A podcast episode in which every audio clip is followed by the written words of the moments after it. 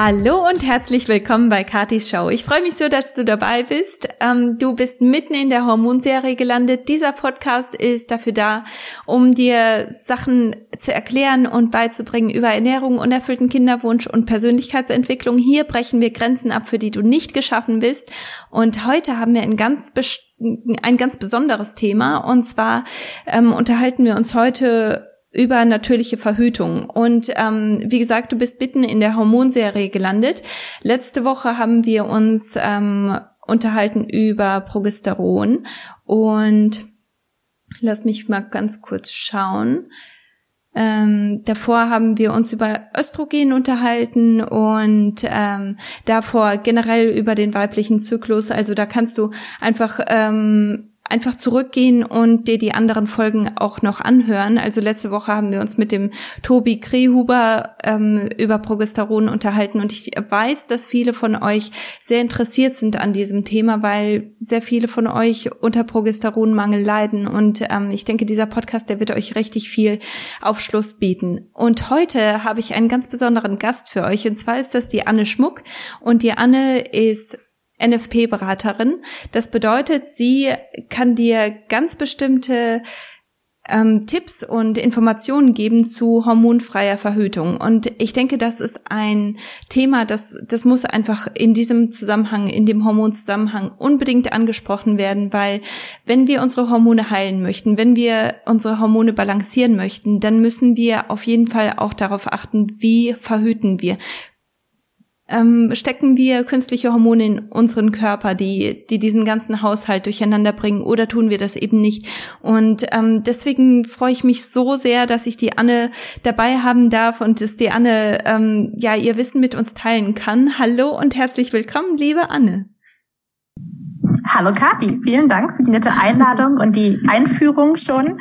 Und ja, schön, dass ich da sein kann. Ja, ich freue mich so sehr. Ähm, kannst du als allererstes mal erklären oder erzählen, wie du eigentlich dazu gekommen bist? Weil ich denke, NFP, das ist ein Thema, da habe ich ehrlich gesagt ähm, bis vor kurzem noch nie etwas davon gehört. Ich habe natürlich von natürlicher Familienplanung irgendwo, also schon gehört, dass, dass das geht, dass man keine Hormone dafür braucht und dass es auch andere Methoden gibt, aber ähm, dass es dafür Beraterinnen gibt und dass, dass es da einen ganzen Zweig gibt, den, den man in Anspruch nehmen kann, das war mir gar nicht bewusst. Wie, wie bist du darauf gekommen? Ja, ähm, ich bin ähm, darauf gekommen durch meine eigene Anwendung. Ich bin jetzt seit über zwölf Jahren Anwenderin der Methode, ähm, also einer bestimmten natürlichen Methode. Darüber sprechen wir, denke ich, auch gleich nochmal ausführlicher. Ähm, und hatte vorher die Pille genommen, so wie wahrscheinlich viele andere junge Frauen in dem Alter auch. Und es war mein erster Freund. Ich habe die Pille bekommen und ähm, merkte aber ziemlich schnell, dass ich sie nicht so gut vertrage, dass es mir eigentlich nicht so gut geht damit. Ähm, ich hatte so einige wirklich konkrete Nebenwirkungen, die mir aufgefallen sind. Zum Beispiel, dass ich ähm, ja einfach stimmungstechnisch, dass es mir schlecht ging. Also dass ich so depressive Verstimmungen hatte und ähm, auch ähm, Libidoverlust, also tatsächlich ähm, eigentlich keine Lust mehr auf Sex.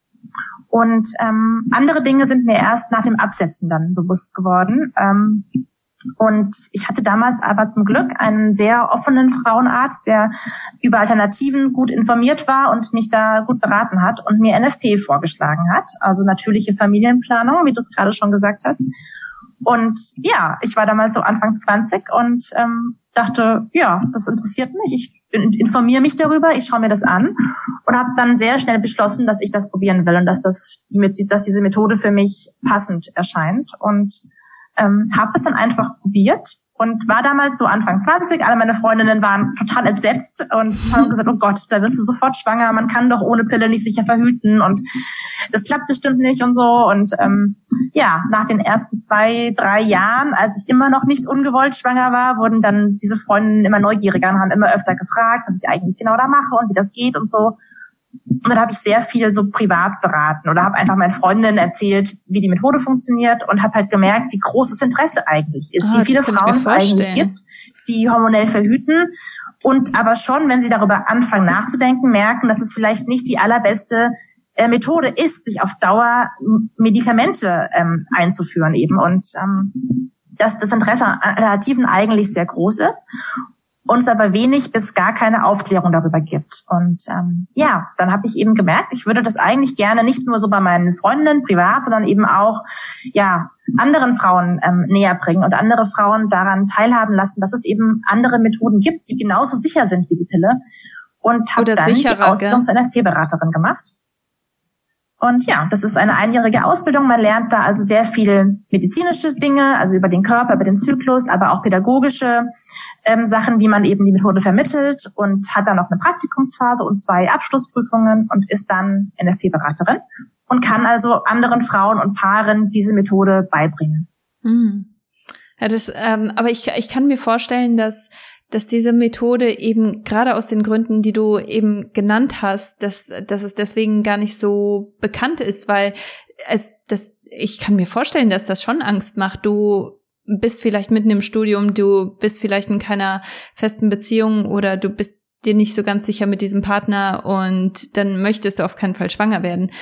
Und dann ist dann natürlich sehr viel Angst damit verbunden. Hast du, äh, warst du nervös, als du es gerade angefangen hast?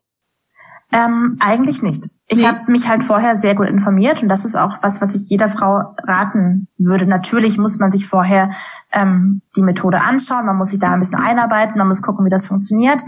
Ähm, und dann merkt man aber sehr schnell, dass all diese Dinge, die man im Kopf hat, über natürliche Verhütung, die man vielleicht schon mal gehört hat, wie zum Beispiel, dass es unsicher ist oder dass es nur bei Frauen geht, die einen regelmäßigen Zyklus haben oder dass es eigentlich nur äh, gut ist, wenn man sowieso schwanger werden möchte, dass all diese Dinge nicht stimmen, beziehungsweise ähm, die berühren schon so das erste Problem ein bisschen, nämlich dass das NFP kein geschützter Begriff ist, sondern ein Oberbegriff für ganz viele verschiedene natürliche Methoden die alle gemeinsam haben, dass sie eben den Zyklus der Frau nicht beeinflussen, ähm, aber die sich anhand äh, ihrer Regeln und ihrer Sicherheit sehr stark unterscheiden und dass eben viele dieser Dinge, die man so gehört hat, auf manche Methoden zutreffen.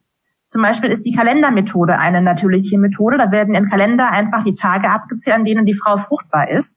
Und dass das nicht funktioniert, hat jede Frau schon mal erlebt, wenn sie ihre mhm. Periode einfach verspätet bekommen hat unser Zyklus ist kein Uhrwerk. Wir sind immer, wir sind Menschen und keine Maschinen. Also auch bei Frauen, die einen sehr regelmäßigen Zyklus haben, gibt es Verschiebungen. Und deswegen ist die Kalendermethode einfach eine sehr unsichere Variante.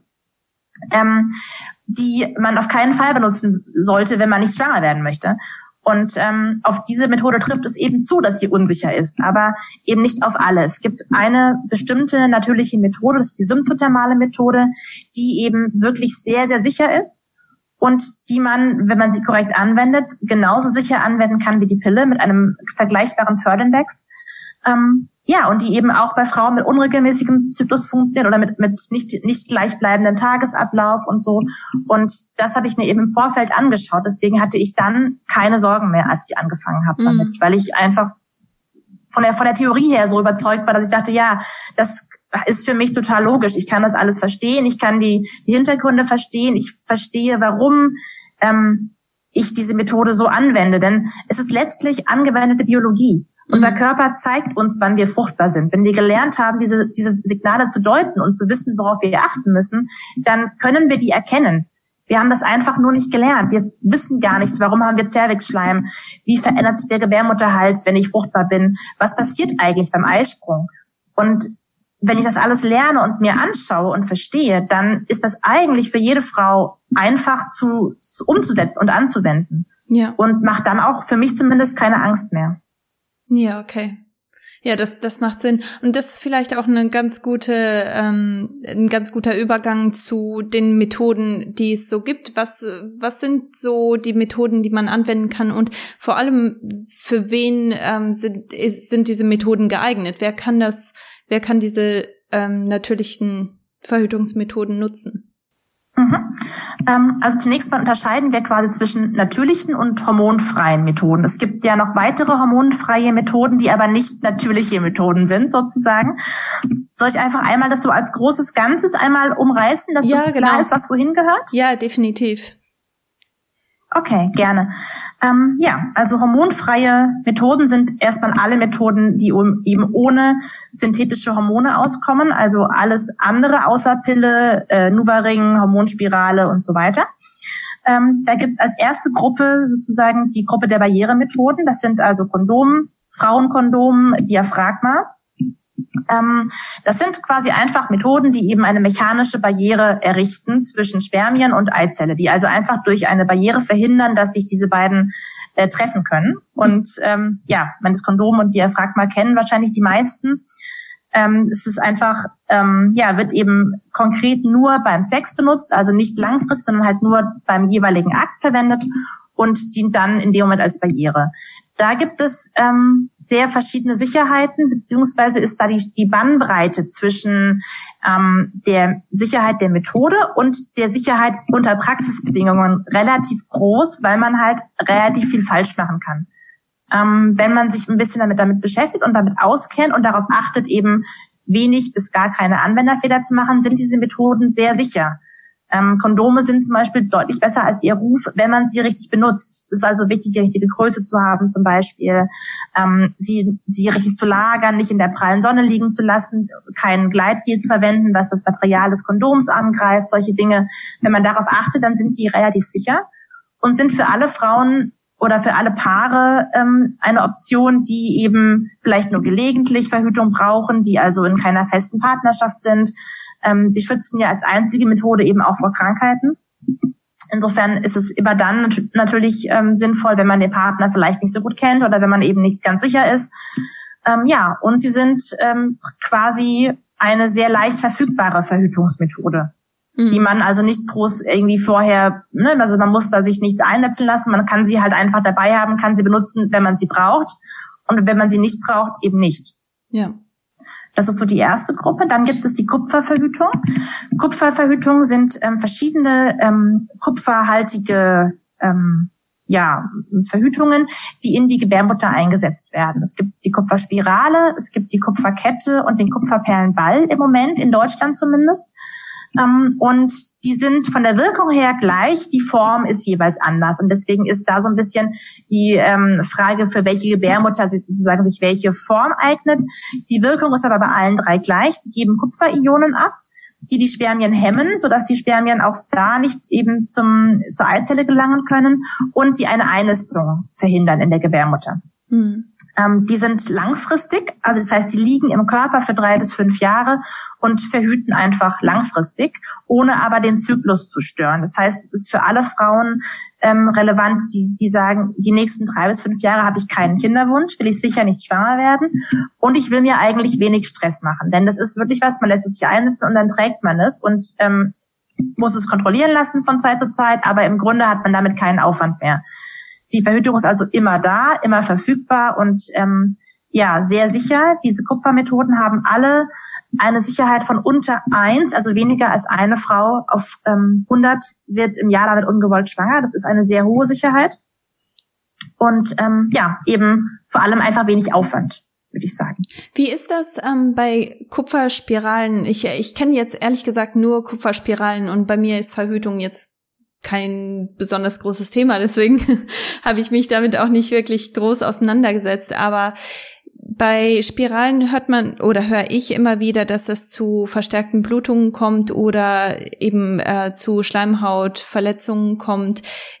Trifft das auch bei der Kupferspirale zu oder ist das etwas, das passiert wegen der Art und Weise, wie die eingesetzt wird?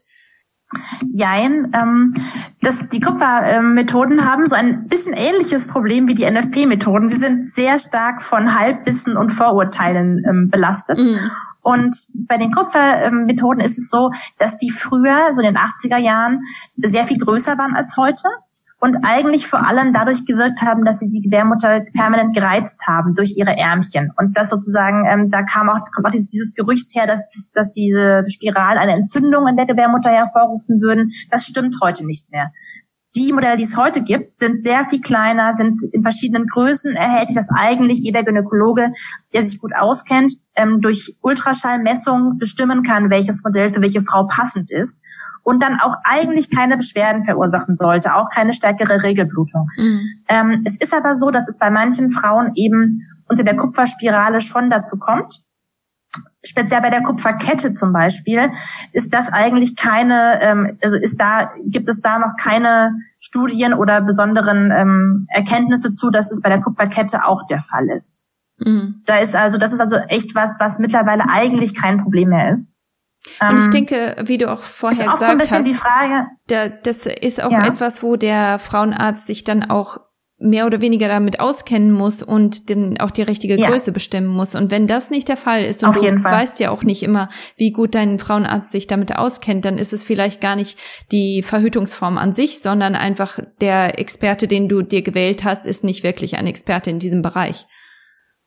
Leider. Das trifft, ja, ich weiß nicht, wie das bei euch in Australien ist. Es ist in Deutschland echt ein Problem, dass es viele Ärzte gibt, die sich sehr wenig mit Alternativen auskennen und darüber auch sehr schlecht beraten. Mm, ja, hier ähm, ist das auch so. Und was auch viele, also was viele Frauen, aber auch viele Ärzte nicht wissen, ist zum Beispiel auch, dass sich die Gebärmutter unter hormoneller Verhütung verkleinert. Mm. Also beziehungsweise nicht, also beziehungsweise nach dem Absetzen oft noch wieder ein bisschen größer wird und dass es deswegen ähm, sinnvoll ist, nach der Pille oder anderen Hormonen ungefähr ein halbes Jahr zu warten, bevor man sich eine Kupfervariante einsetzen lässt, weil die Gebärmutter oft noch ein bisschen wächst nach dem Absetzen. Ja, okay. Ähm, das heißt, würde ich direkt nach der Pille die Gebärmutter messen und ein kleineres Modell einsetzen, kann es passieren, dass die dann eben ein paar Monate später verrutscht, weil sie dann nicht mehr passt, weil die Gebärmutter gewachsen ist und die Spirale dann eigentlich zu klein ist. Ich das sind solche Dinge, die muss man halt wissen.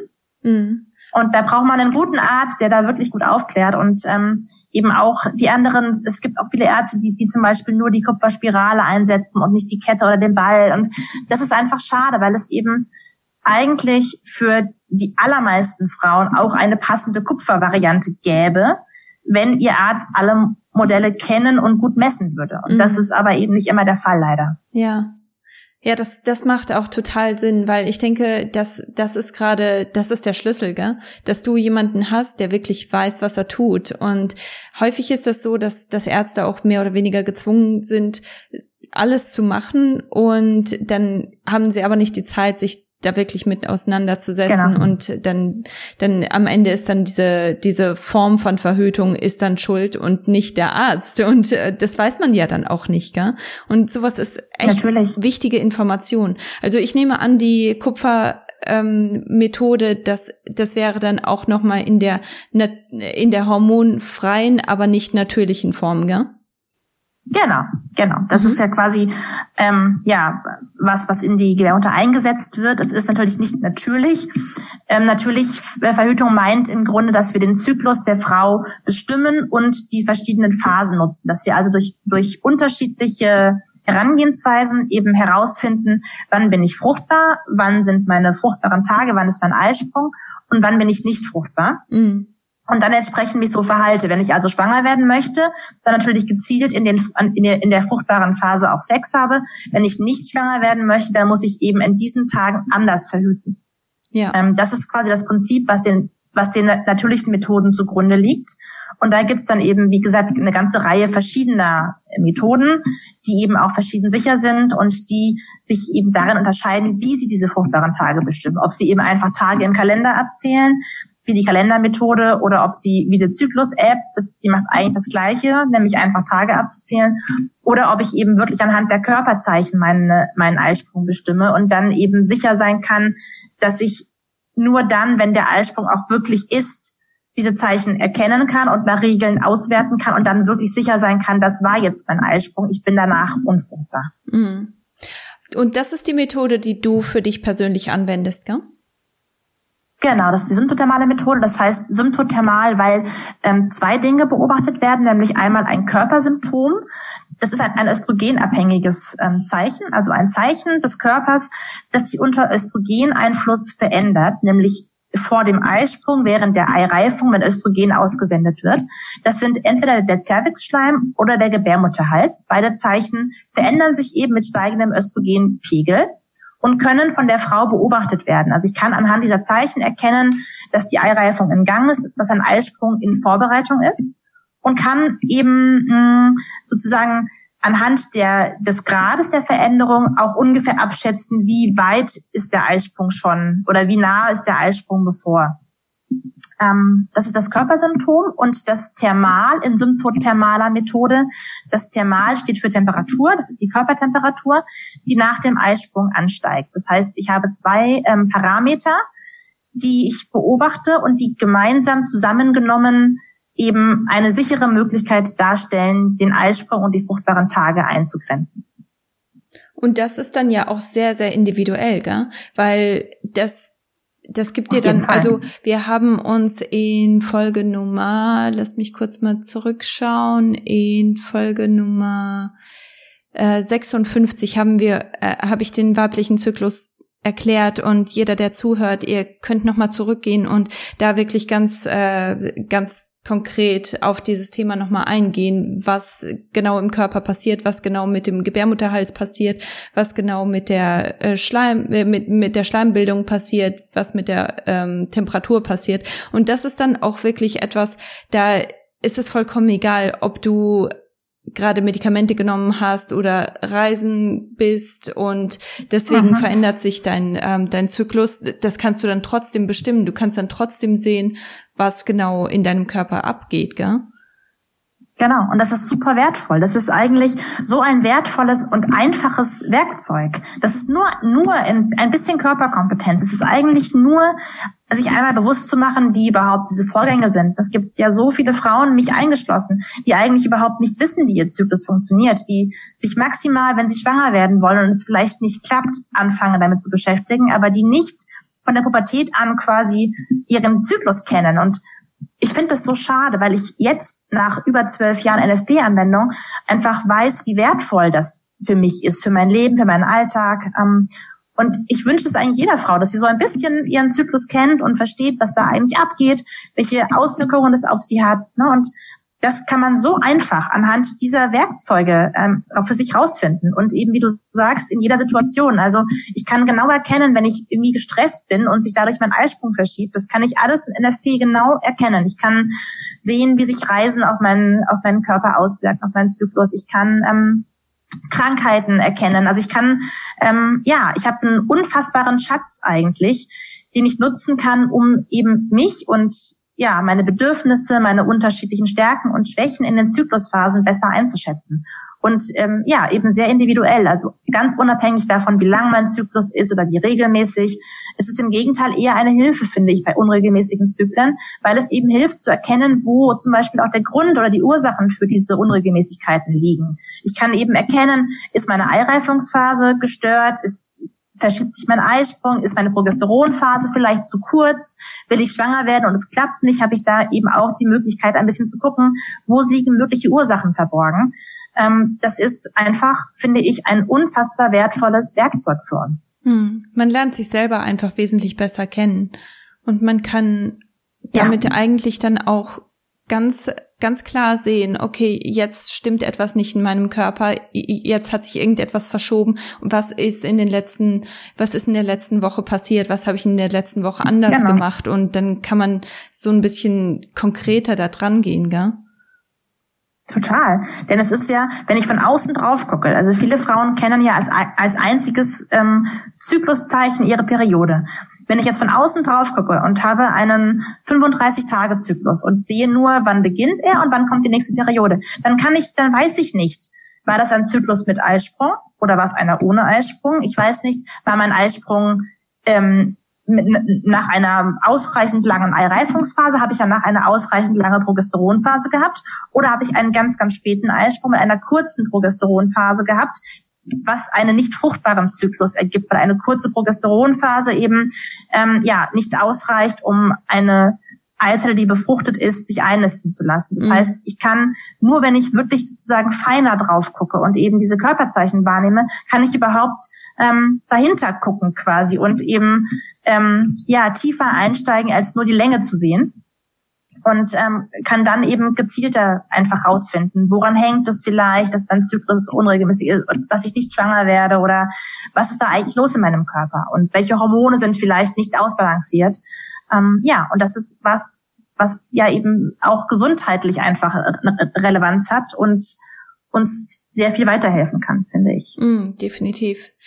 Ja, und ich, ich denke, es ist auch, wie du schon vorher gesagt hast, so, man, man bekommt es ja gar nicht erklärt. Man bekommt solche Sachen gar nicht beigebracht und dann steht man auf einmal da, man ist erwachsen und versucht Kinder, äh, ein Kind zu bekommen und dann klappt es nicht und dann fängt man erst an, seinen Körper kennenzulernen. Hätte man das direkt bevor man seine Periode bekommt, erklärt bekommen, dann hätte man so viel Erfahrung schon, bis man dann so weit ja. ist, dass man Kinder haben möchte. Das, äh, das würde einem echt viel Zeit und viel Energie und viele Sorgen sparen.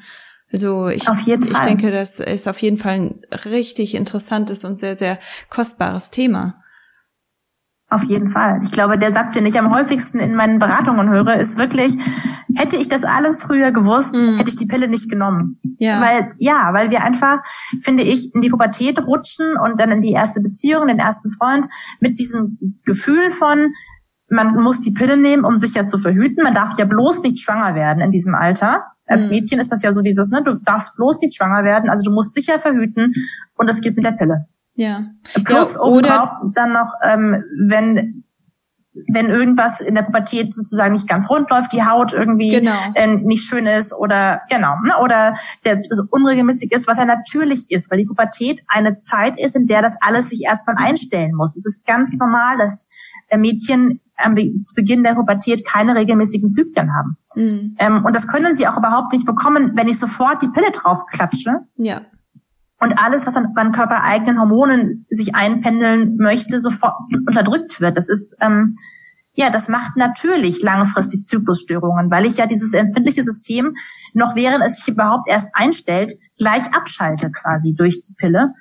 Ähm, und das macht, dass wir uns überhaupt nicht kennenlernen, dass Frauen oft ähm, 30 sind und überhaupt nicht wissen, wie sich eigentlich ihr Eisprung anfühlt, ob sie welche haben, ähm, wie sich eigentlich ihr Körper und ihr Leben ohne Pille anfühlt. Das das finde ich verrückt eigentlich. Ja, das ist. Wenn man darüber nachdenkt. Ja. Das ist, ja, das ist eigentlich verrückt, dass wir es normal finden, unsere körpereigenen Hormone auszuschalten. Hm. Und dann später sozusagen langfristig quasi die, die Schäden davon beheben durch Frauen, die dann eben nicht sofort schwanger werden oder auch längerfristig nicht schwanger werden. Ähm, die Pille ist nicht der einzige Grund dafür, natürlich nicht. Ne? Also das nicht falsch verstehen, aber es ist eben ein Faktor und ähm, wir haben darüber so gut wie keine Aufklärung. Ja. Das finde ich echt, also das ist einfach ein Problem. Ja, das ist ein Verbrechen, dass, ja. dass diese Möglichkeiten auch überhaupt nicht zur Frage stehen. Weil ich, wo du gesagt hast, dass, dass dein Frauenarzt dir diese Methode erklärt oder äh, ähm, nahegebracht ja, hat, vorgeschlagen hat, ja. habe ich gedacht, meine Güte, also das, das, das, was für ein Segen ist das, so einen Frauenarzt zu haben, ja. der da offen ist gegenüber solchen Sachen, weil mein Frauenarzt, ich bin mit ähm, glaube mit 14 zum ersten Mal zum Frauenarzt, weil meine Periode eben unregelmäßig war, weil sie ganz am Anfang war, wie du eben schon gesagt hast, ja, ganz voll, vollkommen normal. Aber ähm, ich habe mir Sorgen gemacht, meine Mama hat sich Sorgen gemacht und das erste, was ich gekriegt habe, war die Pille. Und danach war natürlich, war natürlich dann alles tot, total durcheinander und ich konnte meinen Körper niemals richtig kennenlernen, weil, weil ich niemals die Chance dazu hatte. Ähm, und genau, das, deswegen genau. ist es auch so wichtig, dass, dass wir diese Themen auch heute ansprechen. Und deswegen ist es auch wichtig, dass mehr Ärzte auch diese, ähm, diese Sachen auch ernst nehmen und mit an Bord nehmen, denke ich, weil das macht auch einen guten Arzt aus, finde ich, Alternativen aufzuzeigen. Das Problem ist, denke ich, auch nicht die Pille an sich, sondern ich kann verstehen, dass Eltern zum Beispiel auch gerne möchten, dass ihre jungen Töchter sicher verhüten. Ähm, auch da ist die Pille nicht die einzige Variante. Das ist nämlich auch was, was viele Ärzte nicht wissen oder nicht sagen, dass eben die Kupfermethoden, die Kupferkette vor allem, ähm, auch bei jungen Mädchen problemlos einzusetzen ist. Also dieses, dass man da schon Kinder bekommen haben muss, zum Beispiel, das stimmt nicht mehr. Das gibt es, da gibt es eben Varianten aus Kupfer ohne Hormone, die auch junge Mädchen tragen können. Und aber oft ist es ja gar nicht die, die Verhütung, sondern eben, wie du sagst, dass die Periode nicht regelmäßig kommt oder die Haut nicht gut ist und dann die Pille verschrieben wird, gar nicht aus Verhütungsgründen, sondern eben um andere Dinge zu behandeln als Medikament dann. Ähm, und das finde ich einfach ist so verkehrt wie nur irgendwas, weil ja und gerade was die Haut angeht, da ähm, ist die Pille einfach äh, ja eigentlich keine gute Therapie, weil die Pille nicht die Ursachen ähm, bekämpft für schlechte Haut oder für Akne, sondern eben nur die Symptome oberflächlich überdeckt. Das heißt, ich sehe dann die Pickel nicht mehr. Die eigentlichen Ursachen dafür bleiben aber im Körper bestehen. Das heißt, beim Pille absetzen kommen sie in der Regel auch wieder zurück. Und insofern ist das eigentlich langfristig überhaupt keine sinnvolle Therapie, sondern es wäre viel, viel besser, da mit einem guten Heilpraktiker zum Beispiel ranzugehen und zu gucken, woran liegt es, dass die Haut nicht in Ordnung ist, ist der Darm okay, sind die Hormone im Gleichgewicht und so. Das ähm, ja, würde eben die eigentlichen Ursachen tatsächlich heilen und nicht einfach nur die Symptome überdecken, wie es die Pille tut. Ja. Ja, weil im Endeffekt hat man damit ja nichts nichts erreicht, gell? Man man hat etwas drauf gemacht, ist genauso als als würde man ähm, Make-up drauf spachteln und ähm, die Haut genau. nicht heilen lassen. Also im Prinzip ist das ja nichts anderes, wenn wenn man das genau, nur richtig, genau. symptomatisch genau. macht. Ähm, Auf jeden Fall. Mit dem ja. Mit dem Nebeneffekt, dass man eben auch noch sein, seine körpereigenen Geschlechtshormone unterdrückt und mhm. eben den Zyklus abschaltet. Richtig. Und ähm, das heißt also nach dem Absetzen dann noch mehr Baustellen hat, weil eben die, die Akne zurückkommt und der Zyklus nicht in Ordnung ist und man dann quasi von Grund auf reinigen kann und heilen Richtig. kann. Ähm, also das ist eigentlich überhaupt keine sinnvolle Möglichkeit, finde ich. Nee, total kontraproduktiv. Ähm, Könntest du, wenn es dir nichts ausmacht, einfach mal durch einen Tag gehen und erklären, wie du wie du deine Körpersymptome und wie du durch den Tag gehst und deine dein die ähm, de, deinen Zyklus bestimmst praktisch. Mhm, klar, das ist überhaupt kein großer Aufwand. Also das klingt vielleicht manchmal am Anfang abschreckend, aber ist es tatsächlich mit ein bisschen Routine gar nicht mehr. Es ist nicht mehr Aufwand für mich als Zähneputzen. Ähm, ich wache morgens auf und messe meine Basaltemperatur. Basaltemperatur ist die Ruhetemperatur. Das heißt also wirklich Temperatur, die ich direkt nach dem Aufwachen habe, äh, bevor ich aufstehe, zur Toilette gehe oder sonst irgendwas tue. Ähm, ja, messe ich also meine Temperatur. Die und, misst du dann, ähm, unter der Zunge oder wo, wo misst du das genau? Es gibt drei Möglichkeiten, um die Temperatur exakt genug zu bestimmen, nämlich einmal im Mund unter der Zunge, genau, dann vaginal oder anal. Das sind die drei äh, Möglichkeiten, wo man sicher, also die Temperatur sozusagen exakt genau messen kann. Mhm. Ähm, genau, dann stehe ich ganz normal auf und beginne ganz normal meinen Tag und äh, kontrolliere dann beim Toilettengang meinen Cervixschleim. Das heißt, ich gucke einfach kurz mit dem Finger, ist Cervixschleim da und bestimme den. Da gibt es dann ähm, im Regelwerk eine Tabelle, wo man gucken kann, welche Eigenschaften gehören zu welcher Art von Cervixschleim quasi, um einfach zu gucken, bin ich noch so in dem Bereich nach der Periode, in dem ähm, erstmal die Eireifung in Gang kommen muss und habe noch wenig oder gar keinen Cervixschleim oder ist schon ein bisschen was da, wie verhält er sich? Und zum Eisprung hin wird der dann immer besser, sagen wir. Das heißt also, er wird von der Menge oft mehr, aber vor allem von der Qualität wird er flüssiger, spinnbarer, klarer, durchsichtiger. Ich kann ihn ziehen, so ein bisschen wie Eiweiß oft oder ganz flüssig wie Wasser. Und ja, bestimme das einfach bei jedem Toilettengang ähm, und trage es in ein Blatt ein oder in eine App, je nachdem, was man benutzen möchte. Ähm, und das war's eigentlich. Mehr äh, tue ich nicht. Ähm, und dann gucke ich, ich muss ehrlich sagen, natürlich nicht, ich bin jetzt seit zwölf Jahren Anwenderin. Ich mache viele Dinge nicht mehr ganz so exakt, wie ich sie am Anfang den Frauen in meinen Kursen auch beibringe, weil natürlich die Routine irgendwann auch einsetzt.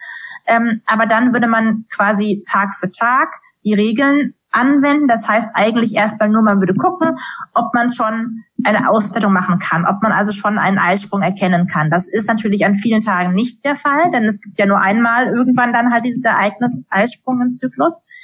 Ähm, und dann, sobald ich dann diese Regeln anwenden kann und die Temperatur angestiegen ist und der Zervixschleim seinen Höhepunkt hatte, dann kann ich es auswerten und kann anhand der Regeln bestimmen, dass ich unfruchtbar bin. Das ist aber sozusagen kein Aufwand. Also das, ich gucke das eben am Tag kurz und sehe, es geht noch nicht, ich bin noch nicht so weit, dass mein, dass mein Ei gesprungen ist. Ähm, und wenn es dann passiert ist, dann kann ich es auswerten und dann den Rest des Zyklus als unfruchtbar einstufen. Bis genau. du dann deine Blutung und, wieder bekommst. Ähm, ja. Genau, bis meine Blutung kommt, genau. Und das ist tatsächlich, also es ist morgens messen, das dauert drei Minuten. Ähm, und es ist dann über, über den Tag hinweg beim Toilettengang den Cervixschleim kontrollieren. Das dauert pro, naja, pro Mal zwischen fünf und zehn Sekunden vielleicht. Also es ist ja nur kurz gucken. Ne? Mhm. Ähm, natürlich wird es, wird es mit mit der Routine auch immer einfacher und geht auch schneller. Das ist natürlich, man muss dann irgendwann nicht mehr genau, nicht mehr in der Tabelle nachschauen, welche Eigenschaften man hat, weil man weiß es dann ja einfach, wenn man das ein paar Mal gemacht hat. ähm, dann trägt man das ein und ja, dann eben, wie gesagt, hat man Regeln gelernt, die man dann anwendet, um es auszuwerten mhm. und um eben festzustellen, bin ich fruchtbar, also noch vor dem Eisprung, oder bin ich schon nach dem Eisprung und bin entsprechend jetzt unfruchtbar. Ja, denn ähm, bedeutet das vor dem, kurz vor dem Eisprung würdest du dann eine Barrieremethode dann zusätzlich benutzen, einfach nur, weil du da nicht, nicht so ganz sicher bist, ähm, ob äh, damit du eben nicht schwanger bist. Ich, genau, ich möchte nicht schwanger werden, deswegen muss ich natürlich vor dem Eisprung Barrieremethoden benutzen, genau. Ich sehe quasi, ähm, die NFP-Anwendung bedeutet eigentlich, dass ich jeden Tag weiß, bin ich fruchtbar oder bin ich nicht fruchtbar. Wenn ich fruchtbar bin und nicht schwanger werden will, dann muss ich natürlich verhüten. Zum mhm. Beispiel mit Barrieremethoden, genau. Ja.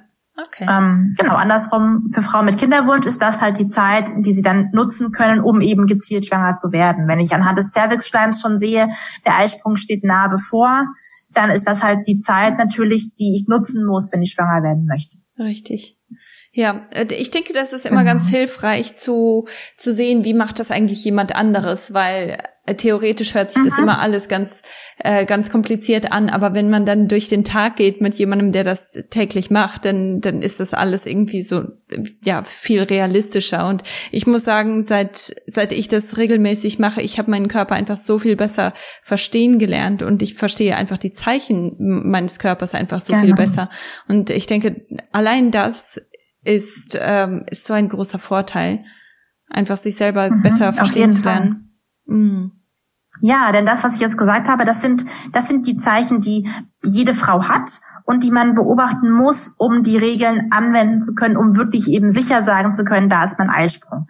Ähm, dann gibt's aber noch eine ganze Reihe von anderen Zeichen, die sehr individuell sind, die eben von bei jeder Frau quasi ähm, oder von Frau zu Frau verschieden sind und die einzelne Frauen eben immer wieder beobachten können, die einfach der einzelnen Frau nochmal das Gefühl geben, ach ja, Jetzt habe ich wieder dieses Gefühl in den Brüsten zum Beispiel, das zeigt mir, meine Periode kommt bald. Oder jetzt habe ich um den Eisprung herum bombastisch gute Laune und habe sehr viel Energie. Ne? Und also man hat dann mit der Zeit eben, wie du sagst, ein sehr, sehr gutes Gefühl für sich selbst und erkennt eben über diese im Regelwerk vorgeschriebenen Körperzeichen noch sehr viele andere Dinge, die einem einfach im Zyklus begegnen, die ähm, ja spannend sind zu beobachten und die einem eben helfen, sich selber besser einzuschätzen. Mm, ähm, ja. Ich weiß inzwischen zum Beispiel, ich bin vor der Periode einfach, habe ich einfach gerne Ruhe für mich. Ich mache da nicht mehr gerne so viele Sachen. Ich habe da einfach gerne so ein bisschen ja Rückzugsmöglichkeiten, so zwei drei Tage, in der ich, denen ich einfach weniger Lust habe, rauszugehen, aktiv zu sein. Inzwischen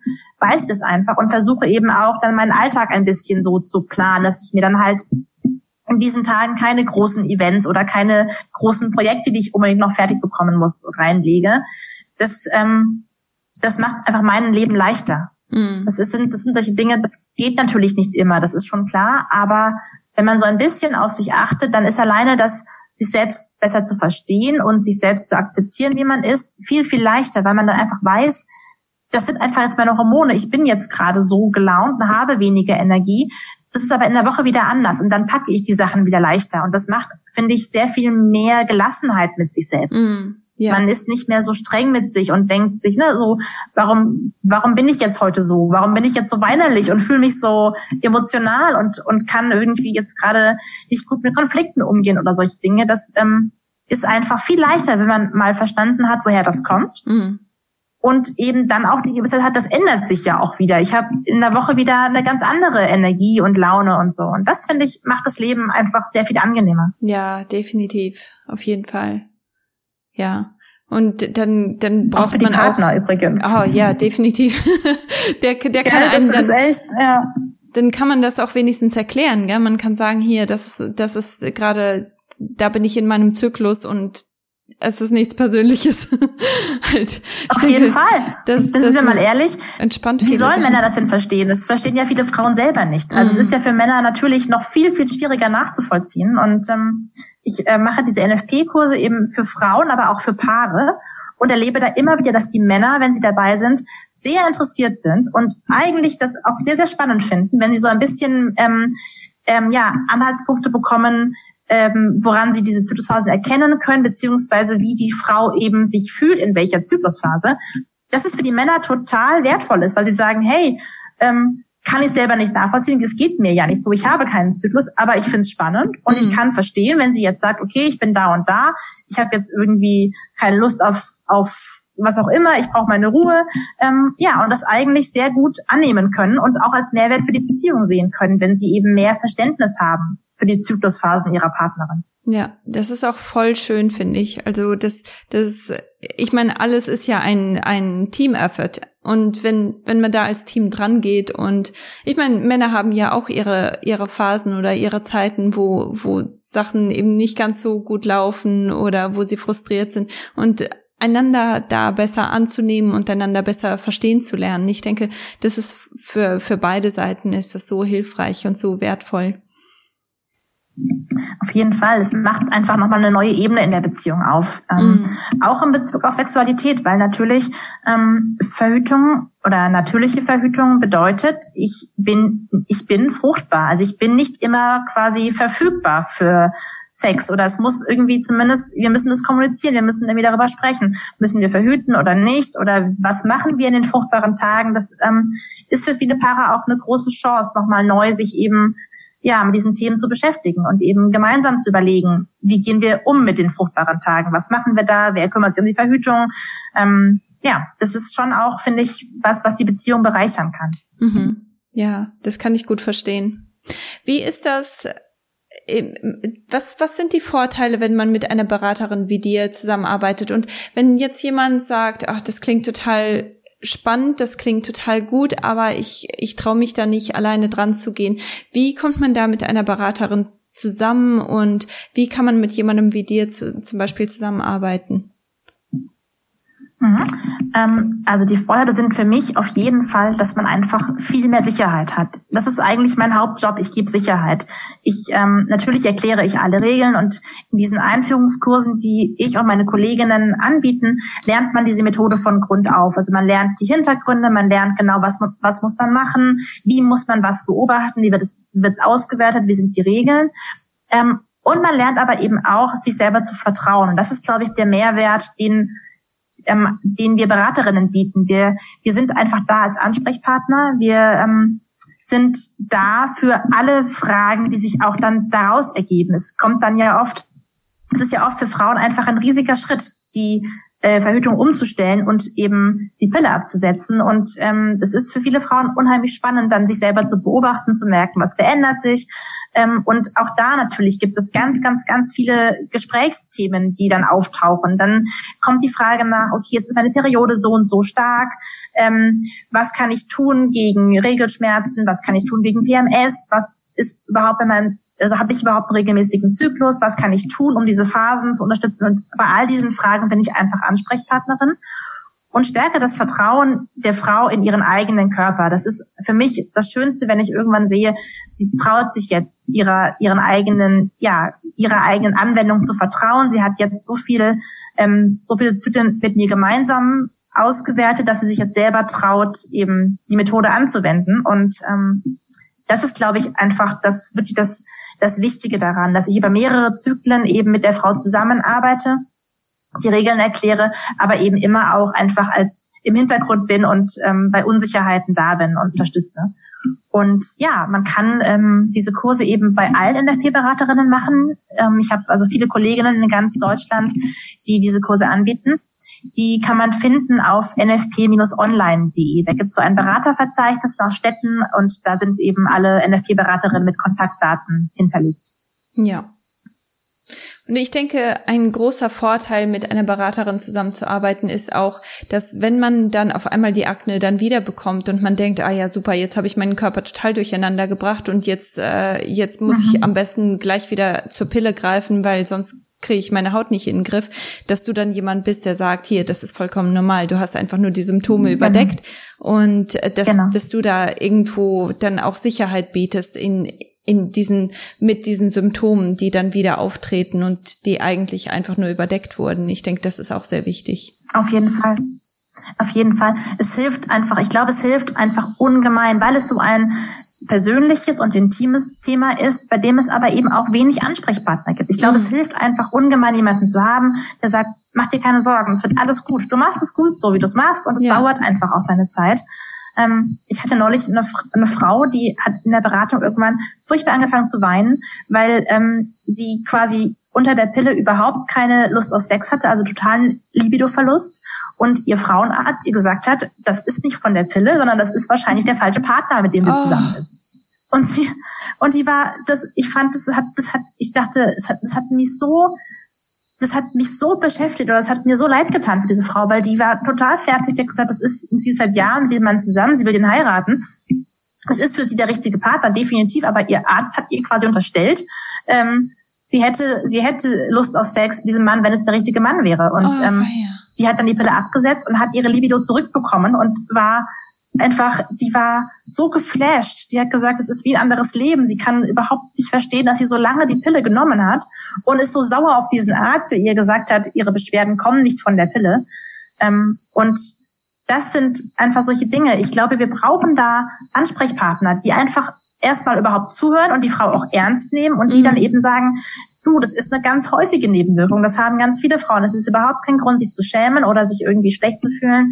Ähm, und es gibt andere Optionen, die man machen kann. Man muss nicht die Pille nehmen. Es gibt auch bei Zyklusstörungen habe ich ganz oft Frauen, die eben kommen mit PCOS zum Beispiel, die sagen, ja, mein Arzt sagt, ich muss die Pille nehmen, alles andere geht nicht.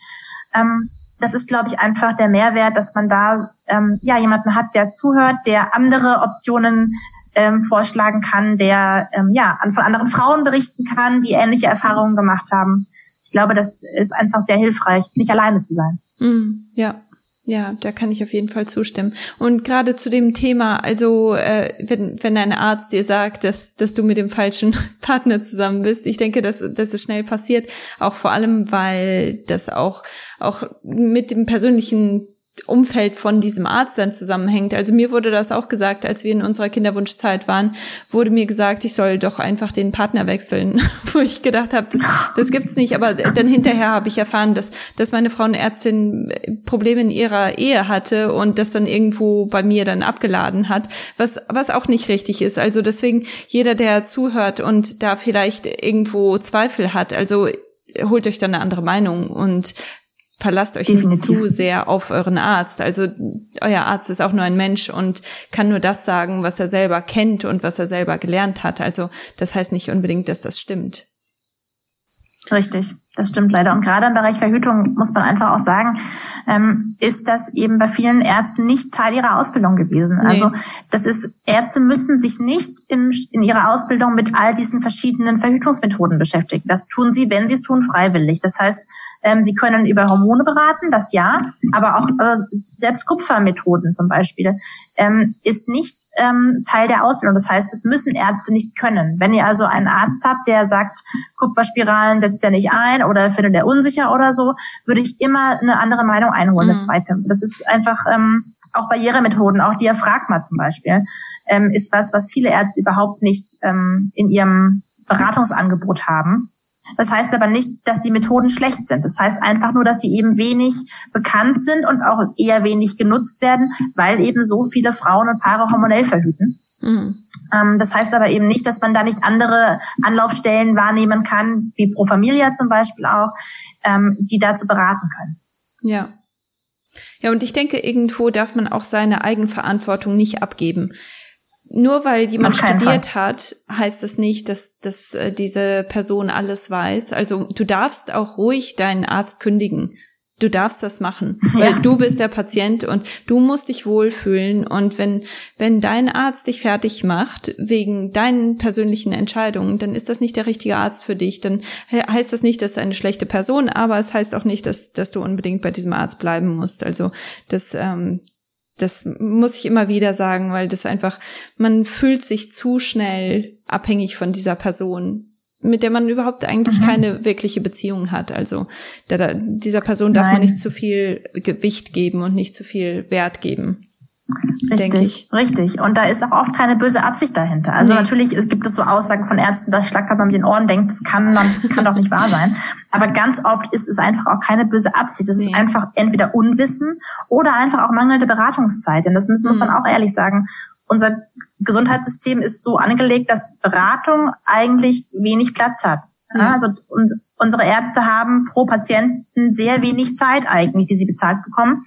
Ähm, das heißt also auch da ist es halt oft einfach leichter und im Praxisalltag leichter unterzubringen, einfach was zu verschreiben, ein Rezept auszustellen, statt irgendwie die Patientin ernst zu nehmen und sich das anzuhören und eben ihr gemeinsam Alternativen zu finden. Das dauert einfach zu lange. Ja. Das ist schlecht natürlich, das, das, soll, das sollte so nicht sein, aber so, das, das so ist halt ist eher das. das. System als ja. der einzelne Arzt. Insofern, ja. das muss gar nicht böse gemeint sein oder irgendwie heißen, dass der Arzt nicht gut wäre in seiner, in seinem Fachgebiet. Es ist einfach eben oft, ja, sozusagen dem System geschuldet. Und ähm, auch da, denke ich, hilft es, wenn man sich irgendwie nicht wohlfühlt oder das Gefühl hat, dass man da nicht zusammenkommt, sich einfach einen anderen Arzt zu suchen. Mm, ja, definitiv. Weil, wie, wie du schon am Anfang gesagt hast, dein Arzt hat dir eine ganz, ganz wunderbare Methode empfohlen und das, es gibt Ärzte, die, die da wirklich ein bisschen weiter denken und die um die Ecke denken, die nicht gleich verschreiben, sondern dir auch gute Anstöße geben. Und ich denke, das darf man natürlich auch nicht Fall. vergessen, ja. Dass es auch solche Ärzte gibt, die. Und auch da kann man übrigens, genau, und auch da, äh, wenn man jetzt eben sagt, ich würde ja gerne so einen Arzt finden, aber wie mache ich das? Mhm. Auch da kann man ähm, gerne mich oder meine Kolleginnen ansprechen. Wir haben natürlich dadurch, dass wir halt mit Frauen zusammenarbeiten, die eben dann natürlich verhüten lernen, ähm, hören wir einfach oft von welcher Frauenarzt hat wie reagiert. Also ich habe sozusagen hier, ich bin ja in der Nähe von Darmstadt, hier in meinem Umkreis sozusagen ein kleines Netz von Ärzten, die ich empfehlen kann, weil ich von anderen Frauen weiß, dass sie eben offen sind für andere Methoden. Mhm. Und so geht's den meisten meiner Kolleginnen, denke ich auch. Insofern kann man auch einfach mal da anfragen und kann sagen, hier, ich wohne hier, da und da, kannst du mir vielleicht jemanden empfehlen in meiner Nähe, an den ich mich wenden kann, der da ähm, offener ist. Ja, super. Das ist auch ein ja, richtig guter so als, Tipp. Als Tipp, wenn man ja. eben einen Arzt sucht und jetzt nicht äh, zehn Ärzte ausprobieren möchte. Ja, ja, das ist ein super Tipp. Ähm, Anne, wir haben auch bei Instagram eine kleine Fragerunde gestartet und ich habe gedacht, ich äh, lese die Fragen einfach mal vor und du gibst eine schnelle Antwort darauf. Was hältst du davon? Sehr gerne. Super. Okay, die erste Frage ist, wie erkläre ich die NFP-Methode meiner Tochter? Das ist natürlich eine schwierige Frage. ähm, das ist genau, das ist jetzt schwer mit einer kurzen Antwort. Ich würde sagen, wenn du dich selber so fit fühlst, dass du die Methode wirklich richtig und auch ähm, ja verständlich erklären kannst, dann genauso wie du das gerne machen möchtest. Ansonsten kannst du einfach mit, mit ihr gemeinsam zu einer Beraterin gehen und es die Beraterin machen lassen. Denn wir sind ja genau dafür geschult. Wir sind ja pädagogisch eben auch geschult, ähm, auch mit Mädchen zu arbeiten. Und ähm, insofern, ich habe das öfter mal, dass Mütter mit ihren Töchtern kommen und wir sozusagen so einen Mini-Workshop machen, einfach für die Tochter, die Mutter mit dabei ist. Und ähm, dann hat man quasi nochmal eine, eine dritte Person, die auch vielleicht ja in diesem sensiblen Alter irgendwie ähm, weniger peinlich ist der Tochter oder so. Also das ähm, kann man auf jeden Fall auch machen. Ja, ich denke, das ist auch eine sehr, sehr gute Methode. Ich glaube, meine Mama hätte sehr schlechte Chancen, mir solche Sachen zu erklären, als ich in der Pubertät war. Ich glaube, bei mir wäre eine Beraterin wie du richtig toll gewesen und ich denke, das ist eine richtig große Chance. Ja, total. Ich ähm, träume so ein bisschen davon, so einen richtigen Mädchen-Workshop zu machen. Also nur für Mädchen, ohne Mütter am liebsten, weil das eben dann oft so, ne, es ist für, für manche ist es okay, aber für andere ist es einfach unangenehm vor der mhm. eigenen Mutter. Ja. Und ähm, ich mache Zyklus-Workshops für Frauen, also unabhängig von NFP, einfach sozusagen Workshops, die den Zyklus erklären. Und ich würde aber so gerne das auch für Mädchen anbieten, eben mhm. auf einer bisschen anderen Ebene, ähm, weil ich eben glaube, dass wir eigentlich viel früher ansetzen müssen, als wir es im Moment tun. Wir lernen das eben dann, wenn wir schwanger werden wollen oder wenn wir in einem Alter sind, wo wir die Pille absetzen wollen, weil es irgendwie gesünder ist.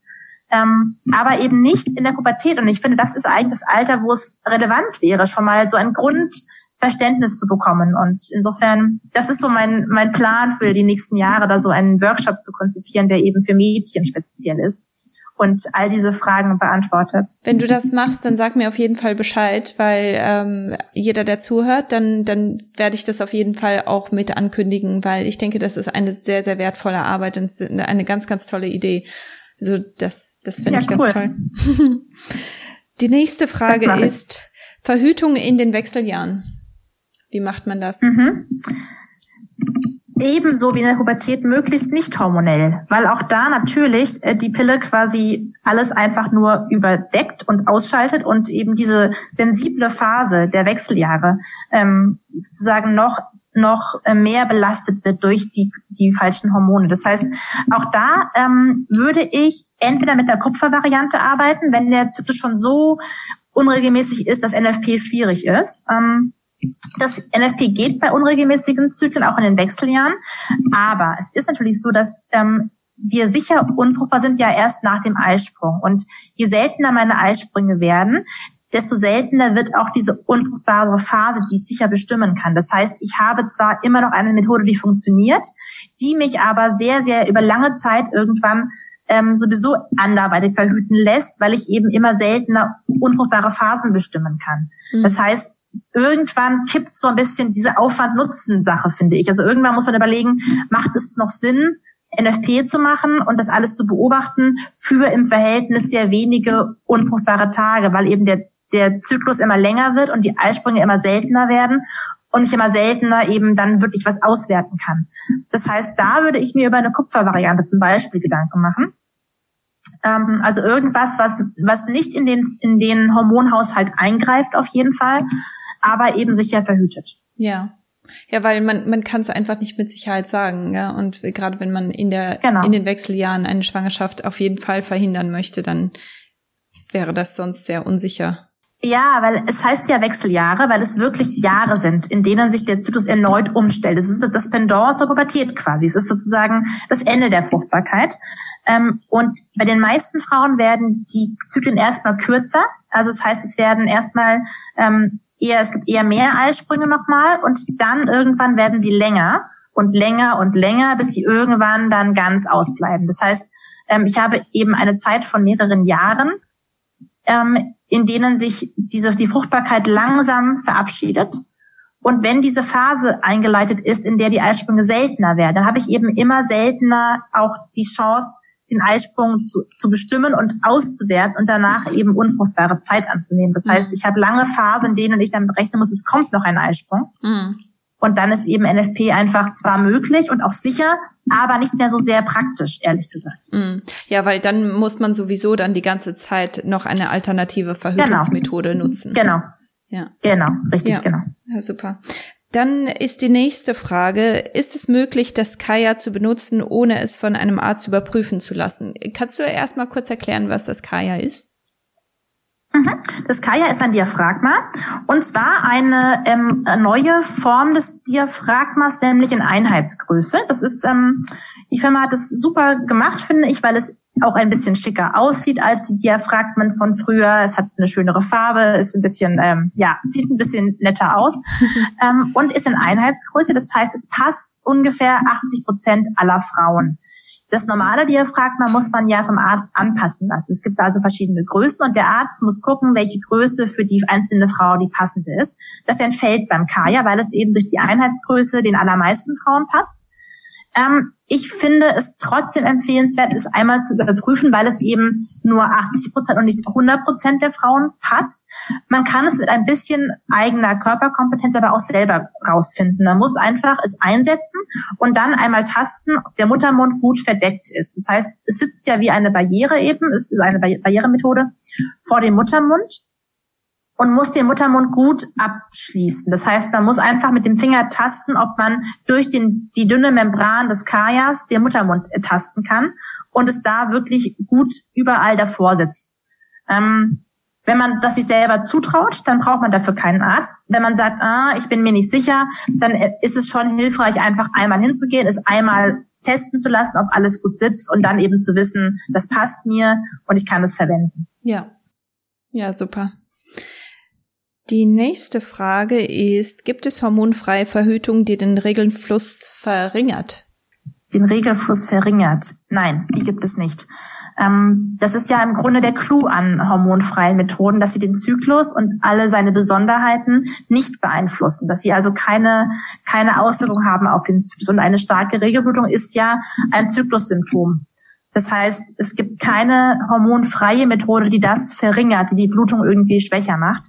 Ähm, das würde ich auch, auch das ist das gleiche Thema, was wir jetzt schon mehrmals hatten, das würde ich auch nicht empfehlen, weil es nämlich genau das Gleiche macht. Es über, es stülpt quasi von außen Hormone drauf, die die Symptome unterdrücken. Die Periode wird in der Regel schwächer unter Hormonen, aber die Ursachen dafür bleiben bestehen. Das heißt auch da wieder, ich habe keine Heilung mhm. von diesen, also keine Heilung der Ursache für die überstarke Periode. Ja.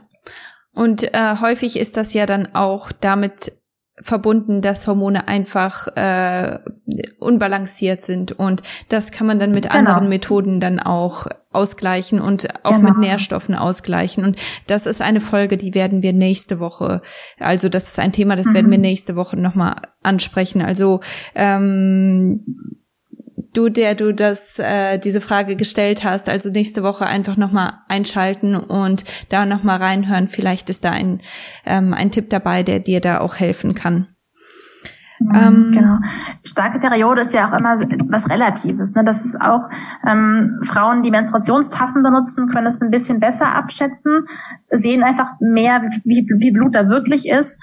Ähm, oft ist es so, dass Frauen denken, sie hätten eine so starke Blutung. Es ist tatsächlich eigentlich nicht so viel Blut, was wir wirklich verlieren. Also mhm. im Schnitt sind es ja so ungefähr 50 bis 60 Milliliter. Das ist eigentlich nicht viel pro Periode. Ähm, denn es ist ja auch nicht nur Blut. Es ist also auch Vaginalsekret, es ist Gebärmutterschleimhaut und ein bisschen Blut. Ähm, es ist eigentlich ähm, oft weniger, als Frauen denken. Ähm, es gibt aber natürlich eben Ursachen wie hormonelle Störungen, aber auch Myome oder solche Dinge, die eben eine stärkere Blutung ver verursachen können. Und da wäre es eben wichtig zu gucken, woher kommt denn überhaupt die starke Blutung? Was ist der Grund dafür? Und dann da zu gucken, ob man dagegen was tun kann. Das würde ich eher empfehlen, als dann ähm, ja die Pille zu nehmen. Ja, ja, das macht Sinn. Dann ist die nächste Frage, wie funktioniert NFP in der Stillzeit oder per, äh, ohne Periode? Mhm. Das ist eine super spannende Frage. Da wird es auch ähm, einen ausführlichen Instagram-Post äh, zu geben demnächst, in den nächsten Tagen. Ähm, in der Stillzeit ähm, ist NFP anwendbar, auf jeden Fall. Allerdings ein bisschen anders als in der, als sonst sozusagen. Also das Regelwerk ist ein bisschen abgewandelt, weil es ja eben normalerweise eine lange Zeit gibt ohne Eisprung. Je nachdem, wie viel gestillt wird, kann es eben sein, dass die Fruchtbarkeit erst nach einigen Monaten oder Jahren zurückkommt. Ähm, das heißt, man hat eine ziemlich lange Phase, in der es erstmal keinen Eisprung gibt. Deswegen muss man keine Temperatur messen, weil dieses tägliche Messen ähm, nur dann Sinn macht, wenn es einen Eisprung gibt und der und ein Temperaturanstieg vorhanden ist hinterher, den man aber eben ohne Eisprung ja gar nicht hat. Deswegen ist das Messen eigentlich vergebliche Liebesmüh. Ähm, deswegen gibt es ein abgewandeltes Regelwerk für die Stillzeit, in der nur mit dem Zervixschleim gearbeitet wird und ich nur anhand der Zervixschleimveränderungen meine Fruchtbarkeit im Auge behalten kann und eben gucken kann, ähm, bin ich schon an dem Punkt, an dem das Prolaktin soweit abgesunken ist durch Stillen, dass der Eisprung zurückkommt und die Fruchtbarkeit oder dauert es eben noch? Und ähm, man kann dann eben nur anhand des Zervixschleims mit etwas veränderten Regeln die Fruchtbarkeit bestimmen. Mhm. Ich würde das tatsächlich empfehlen, mit, mit einer Beraterin zusammen zu machen, weil es ein bisschen komplizierter ist als das normale Regelwerk und ähm, man ja auch in der Stillzeit einfach auch andere Dinge im Kopf hat und sich nicht immer so gut konzentrieren kann auf äh, solche Sachen. Deswegen, das würde ich echt mit der Beraterin zusammen machen. Ich habe bei beiden Kindern in der Stillzeit NFP wieder angewendet und auch ähm, bei beiden Kindern durch NFP sehr deutlich ähm, sehen können, wann meine Fruchtbarkeit zurückkam und fand das auch sehr spannend. Ähm, und dann gilt ab der ersten Periode, also sobald eben der Zyklus einmal wieder da ist, ab dann gelten die normalen NFP-Regeln, die vorher auch galten. Mhm. Ja, das ist super spannend. Und ich denke, es ist auch gut, dass du jemand bist, der selber durch Stillzeit gegangen ist, selber durch Schwangerschaft gegangen ist und mhm. das dann auch irgendwo aus eigener Erfahrung dann auch sagen kannst, weil ich denke, es ist mhm. Äh, immer leicht gesagt, wenn das alles Theorie ist, aber in der Praxis, da möchte man dann trotzdem in der Stillzeit auch nicht, nicht nochmal schwanger werden, weil dann bedeutet das natürlich sehr viel mehr Stress und sehr viel mehr Arbeitslast. Genau. Ähm, wie startet man am besten mit NFP? Hm. Ich würde sagen, das Allerwichtigste ist, dass man einfach Lust hat, seinen Körper kennenzulernen, dass man Lust hat, sich mit diesen Dingen zu beschäftigen, dass man da keine Scheu vorhat. Ähm, seinen Zervixschleim anzuschauen oder seinen Gebärmutterhals abzutasten, dass man einfach da Interesse dran hat. Das ist schon mal das Wichtigste. Und das zweite ähm, relevante Ding ist dann einfach die Regeln zu lernen. Also wirklich ähm, entweder einen Einführungskurs bei einer Beraterin zu machen oder sich das Praxisbuch zu besorgen. Das heißt natürlich und sicher und ist im Trias Verlag erschienen. Das ist das Standardwerk zur Methode mit allen Regeln, mit allen, ähm, ja, wo genau erklärt wird, was man wie tun muss. Das ist echt die Grundlage. Ohne die geht es nicht. Ähm, ich weiß, es gibt Zyklus-Apps, die das ähm, versprechen abzunehmen. Das funktioniert aber nicht gut. Und das muss man einfach sich klar machen. Das sind ähm, Algorithmen, die Fehler machen können und die nur so gut arbeiten können, wie die Anwenderin auch weiß, was sie da eigentlich eingeben muss. Und mhm. insofern ähm, Apps können helfen, aber Apps ersetzen kein Basiswissen. Also man muss wirklich selber das Buch lesen oder eben einen Kurs machen bei einer Beraterin, um wirklich selber zu verstehen, wie die Methode funktioniert und wie man sie anwenden muss. Ähm, und ähm, ja, dann braucht man ein Thermometer und ein äh, und und ein Medium zum Aufzeichnen, also entweder ein Blatt Papier oder eben eine App, in der man das alles einträgt, was man da beobachtet und dann kann man starten. Also Interesse, Regelwerk, Thermometer, das wär's. Hast du eine App, die du empfehlen könntest? Ähm, ich tue mich schwer mit Apps, ehrlich gesagt, weil ich einfach selbst bei den guten Zyklus-Apps ähm, schon Frauen erlebt habe, die ungewollt schwanger wurden, beziehungsweise die zumindest falsch ausgewertete Kurven hatten mit diesen Apps. Deswegen muss ich ehrlich sagen, ich tue mich schwer damit und ich bin der festen Überzeugung, dass unser eigenes Gehirn besser ist als jede Zyklus-App. Mhm. Deshalb ähm, ist meine Empfehlung definitiv, lernt das selber, vertraut euch selber. Mhm. Denn ähm, wie gesagt, die App kann nicht wissen, ob zum stören. Ne, das muss ich einfach gelernt haben, dass ich zum Beispiel, wenn ich wenig geschlafen habe, eine höhere Temperatur habe und dann diesen Wert ausklammern muss. Wenn ich das nicht weiß, die App kann es nicht wissen. Die App geht quasi stur nach, nach Algorithmus vor und denkt nicht mit. Das ja. Mitdenken muss ich machen. Deswegen finde ich tatsächlich, wir können das alle besser, als es eben Apps können und sicherer. Wenn man gerne eine App benutzen will, weil man es einfach praktischer findet, das irgendwo einzugeben am Handy, ähm, dann kann ich die MyNFP-App empfehlen. Die ist tatsächlich auch nach Regelwerk und, und wertet auch so aus. Aber wie gesagt, auch da habe ich schon Kurven gesehen, die falsch ausgewertet waren. Deswegen ist es eben zum Aufzeichnen gut, zum drauf verlassen nicht. Ja, das ist gut zu wissen. Dann die nächste Frage ist, ähm, wäre toll, wenn du etwas zum Kaya erzählen könntest, aber das hast du eigentlich vorher schon gemacht, gell? Du hast äh, die Kaya schon erklärt. Genau, also es ist einfach eben ein Diaphragma, was eben ja die Frau einsetzt, was was vor dem Muttermund liegt und verhindert, dass Spermien zum Ei gelangen können. Wichtig beim Kaya und bei allen anderen Diaphragmen auch ist, dass es nur zusammen mit Gel verwendet werden sollte, weil das Gel die Sache sehr viel sicherer macht. Das ist so ein ähm, ja so ein Gel, was da aufgetragen wird, was die Spermien hemmt und was dazu führt, dass eben, wenn ich es wieder rausnehme und der Weg dann ja frei ist, dass dann keine Spermien mehr schwimmfähig sind und nicht mehr dann doch noch zum Ei gelangen können. Ja. Weil es wird quasi vor dem Verkehr eingesetzt und hinterher sechs Stunden drin gelassen und dann rausgenommen. Ähm, und Spermien können ja eine Weile überleben, das wissen wahrscheinlich die meisten von uns. Das heißt, wenn ich es rausnehme und dann noch Spermien da sind, dann ist der Weg frei und dann können es trotzdem noch befruchten. Das heißt, ich muss irgendwas tun, um eben diese Überlebens- und, und ähm, ja, Befruchtungsfähigkeit der Spermien herabzusetzen. Dafür ist das Gel da. Das heißt also, ohne Gel ist das Diaphragma keine sichere Methode. Ähm, das, ist, das ist wichtig. Und ich glaube, die Frage war auch noch ähm, zum Empfinden mit dem Kaya. Ne? Das, ja, ähm, genau, die, den Rest der Frage. Kann ich, ich kurz nicht. noch sagen? Ja. Also ich, ich hatte das gesehen, genau, das ging darum, auch, wie, wie das Empfinden ist. Ähm, die meisten Frauen spüren es eigentlich nicht. Bei den Partnern habe ich schon verschiedene Sachen gehört. Ich habe schon von Frauen gehört, die sagten, ihr Partner hat es überhaupt nicht bemerkt. Es ist auch sehr dünn tatsächlich. Und es gibt auch Frauen, die sagen, ja, er merkt es, aber ja, ein Kondom merkt er auch und es stört ihn halt nicht. Also es ist ähm, auf jeden Fall jetzt keine große Beeinträchtigung, würde ich sagen. Mhm. Ja, das, das ist ja gut zu wissen auch, gell, bevor man sowas, sowas genau. anfängt. Genau. Ja. Genau. Die nächste Frage ist, welches Thermometer kann, soll man benutzen? Mhm. Ähm, wichtig ist, dass es ein regelkonformes Thermometer ist. Das bedeutet, dass es ähm, zwei Nachkommastellen haben muss, wenn man gern digital messen möchte. Die meisten normalen Fieberthermometer haben nur eine Nachkommastelle, messen also auf 36,5, 36,6, 36,7. Das ist zu ungenau für, für, für das, was wir machen möchten, nämlich eben den Eisprung ähm, bestimmen. Deswegen braucht man eins mit zwei Nachkommastellen. Da tut's aber jedes Modell, was diese zwei Nachkommastellen hat. Das heißt also, das muss kein äh, High-End-Gerät sein für 20 Euro.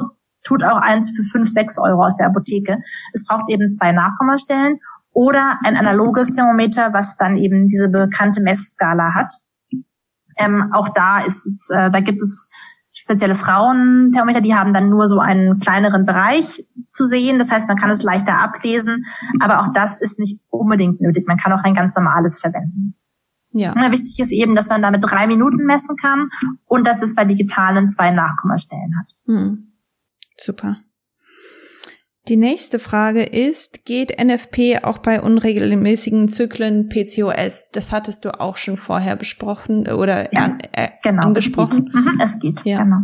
Es geht. Es ist ja nicht die Kalendermethode, es werden keine Tage abgezählt, sondern es wird wirklich in jedem, in jedem Monat aufs Neue geguckt, wo ist mein Eisprung und der bestimmt. Und da ist es egal, ob ich den an Tag 12 oder an Tag 18 oder an Tag 36 bestimme. Ich kann ihn immer anhand der Körperzeichen bestimmen. Also auch bei langen Zyklen, auch bei PCOS. Ja. Sofern es Eisprünge gibt, natürlich. Und vor allem, wenn, wenn die Zyklen unregelmäßig sind und PCOS besteht, dann ist es ja, ja. umso besser, weil dann verstehst du dein lernst du deinen Zyklus besser verstehen. Also ich denke, das ist auf, auf jeden Fall eine tolle ja. Sache.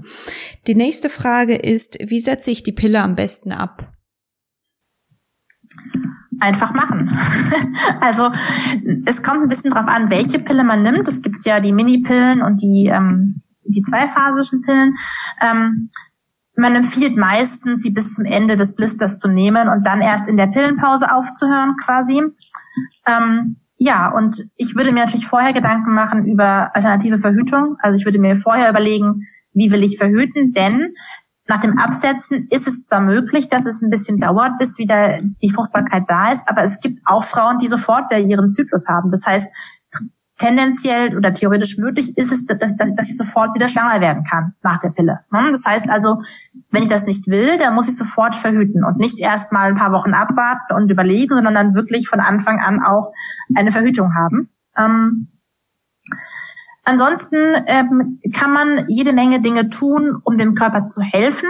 Ich finde aber auch, dass wir oft zu viel tun, was vielleicht gar nicht nötig wäre. Das ist natürlich ein schmaler Grad, aber ich denke, es schadet nichts, wirklich erstmal zu gucken, was macht mein Körper überhaupt bin ich überhaupt betroffen von Hautunreinheiten oder von Zyklusstörungen oder bin ich vielleicht einfach eine von den Frauen, bei denen alles sofort wieder funktioniert? Ich muss gar nichts tun. Ich finde das eigentlich sinnvoller, als von vornherein dann irgendwelche Nahrungsergänzungsmittel zu nehmen, die man vielleicht gar nicht braucht. Also ich würde erstmal gucken, was passiert. Ähm, und dann, wenn, wenn, wenn Dinge auftauchen, die mir nicht gefallen, wie Hautunreinheiten oder andere Probleme, dann gezielt da zu gucken, was kann ich machen. Ja. Aber erstmal das Absetzen einfach ähm, zu machen. Wobei ich da. Ja, und sich zu freuen. ja. Genau, dass, dass man das los ist, gell? ja, oder einfach auch, es ist einfach auch eine, es ist bei vielen Frauen auch einfach eine sehr, sehr spannende Zeit, weil sich Dinge verändern, weil sich plötzlich, man lernt sich selbst nochmal ganz neu kennen. Man hat einfach einen anderen Zugang. Die Pille verändert uns ja auch im Wesen ein bisschen. Das wissen wir ja inzwischen, dass sie eben aufs Gehirn wirkt. Und das ist für viele Frauen unheimlich spannend zu merken, wie verändere ich mich, wie ja wirkt es auf meine Laune aus, auf ähm, ja manche Frauen haben zum Beispiel Unverträglichkeiten unter der Pille entwickelt, die dann, die dann verschwinden nach dem Absetzen. Die Schilddrüse kann sich erholen nach dem Absetzen der Pille. Das sind solche Dinge, da hat man ähm, das ist spannend zu sehen und das macht Spaß und mhm. äh, ist was sehr Schönes. Deswegen finde ich Vorfreude ist viel viel besser als Angst und Sorgen, dass irgendwas ähm, ja Negatives passieren könnte. Ja, Wobei ich als Nährstoffberater auch jemand bin, der, ähm, da, da muss ich meinen Senf kurz dazugeben. ähm, ich, ich empfehle gerne. da schon auch ganz gerne mit Vitamin B und Zink nochmal zu ergänzen. Einfach weil durch die mhm. Pilleneinnahme wird, wird die ähm, Aufnahme von diesen Nährstoffen und auch Magnesium, die Aufnahme von diesen Nährstoffen wird einfach eingeschränkt oder komplett verhindert und wenn man ja. jetzt die Pille dann absetzt, dann hat man wenigstens eine bessere Chance, diese Nährstoffe aufzunehmen und der Körper kann einfach sehr viel besser entgiften von, von diesen künstlichen Hormonen, wenn es äh, Vitamin B, Zink und Magnesium zur Hilfe hat. Also deswegen mhm. würde ich, also ich, ich würde mir der jetzt keinen Stress Da bin ich bei machen. dir, da hast du recht, ja. Ja. Ja, ja, da bin ich bei dir. Das ist tatsächlich, das ist ja auch, deswegen empfehlen, empfiehlt man ja eigentlich oder sollten Ärzte eigentlich ja empfehlen, auch während der Pilleneinnahme schon zu, zu substituieren, weil es eben unter der Pille für den Körper viel schwieriger ist, diese Nährstoffe aufzunehmen. Mhm. Ähm, das machen die wenigsten Ärzte, das wissen auch die wenigsten Frauen, dass sie eigentlich einen erhöhten Nährstoffbedarf haben, wenn sie die Pille nehmen da hast du vollkommen recht. Ich erlebe einfach einfach häufig, dass dann Frauen sofort Mönchspfeffer nehmen zum Beispiel oder sowas. Ja. Und ähm, das ist was Pflanzliches, ja, aber das kann den, das kann auch das Gegenteil bewirken von dem, was die Frauen wollen, nämlich den Zyklus noch viel mehr stören. Mhm. Deswegen, das würde ich einfach nicht machen. Ich würde erstmal wirklich gucken, wie pendelt sich alles ein, dem Körper einfach Zeit geben. Man ja. hat die eigenen Hormone über viele Jahre abgeschaltet oder unterdrückt. Das braucht einfach ein bisschen Zeit, bis alles wieder im Lot ist. Und das würde ich wirklich auch dem Körper zugestehen. Ja. ja helfen ja, aber nicht dann sofort das nächste draufklatschen, quasi, was wieder Unordnung bringt. Das ähm, macht keinen Sinn. Ja, das stimmt. Ja, super. Ähm, die nächste und letzte Frage ist, wie ist es mit Spermien, die bis zu fünf Tagen überleben? Also ich denke, die Frage ist, äh, wie, wie gehe ich, also wenn, wenn man früher Geschlechtsverkehr genau. hat und genau. das könnte innerhalb... Das ist genau, ja. Ja. Mhm. Das ist genau das, warum NFP oder die symptomale Methode, über die wir gesprochen haben, so sicher ist, weil sie eben das berücksichtigt. Also ich bestimme natürlich nicht nur, heute ist mein Eisprung, heute bin ich fruchtbar, sondern ich bin auch schon die letzte Woche fruchtbar gewesen, weil, wenn heute mein Eisprung ist, weil eben Spermien überleben können. Und das ist alles im Regelwerk abgedeckt. Das heißt, ähm, wenn ich die Regeln lerne und so anwende, dann habe ich quasi, dann bestimme ich immer ein fruchtbares Fenster, was eben die Überlebenszeit der Spermien mit einschließt. Mhm. Ja, das ist gut. Weil das heißt, ich weiß entsprechend, ich muss auch vorher schon verhüten, natürlich. Ja, genau. Genau. Also muss man dann schon wirklich die Woche, bevor man seinen Eisprung hat, muss ja. man schon aufpassen. Ja. Aber das kann man ja, dann ja auch genau. bestimmen anhand von, von den Körpersignalen, die, die man eben hat, gell? Auf jeden Fall. Wenn man also Zervixschleim hat, das heißt immer, dass es für Spermien leicht ist, im Körper der Frau zu überleben. Denn Zervixschleim ähm, hilft den Spermien ungemein. Es ist also zum einen Nahrung enthalten, es ist ähm, auch so eine Art Richtungsweiser für Spermien. Und das, wenn ich also Zervixschleim habe, dann weiß ich, ich bin fruchtbar.